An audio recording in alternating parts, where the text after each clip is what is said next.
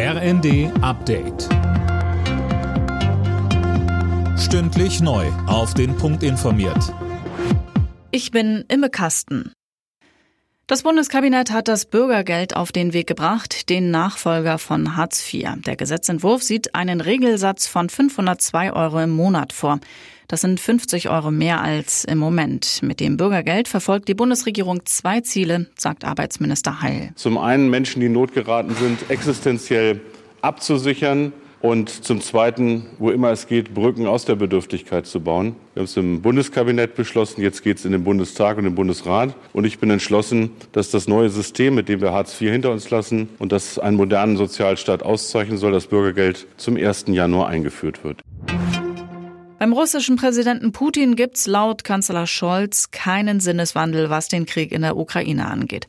Leider kann ich nicht sagen, dass dort die Einsicht gewachsen ist, dass das ein Fehler war, diesen Krieg zu beginnen, sagte Scholz über sein Telefonat mit Putin gestern.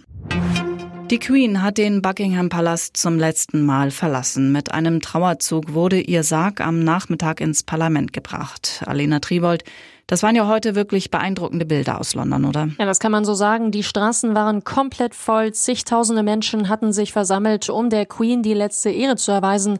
An dem Trauerzug nahmen natürlich auch der neue König Charles III. und seine Söhne William und Harry teil.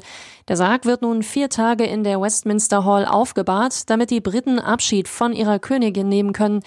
Es wird mit Hunderttausenden Besuchern gerechnet und die müssen sich wohl auf stundenlange Wartezeiten einstellen.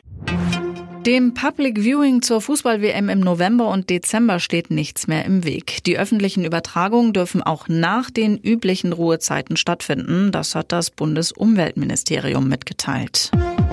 Alle Nachrichten auf rnd.de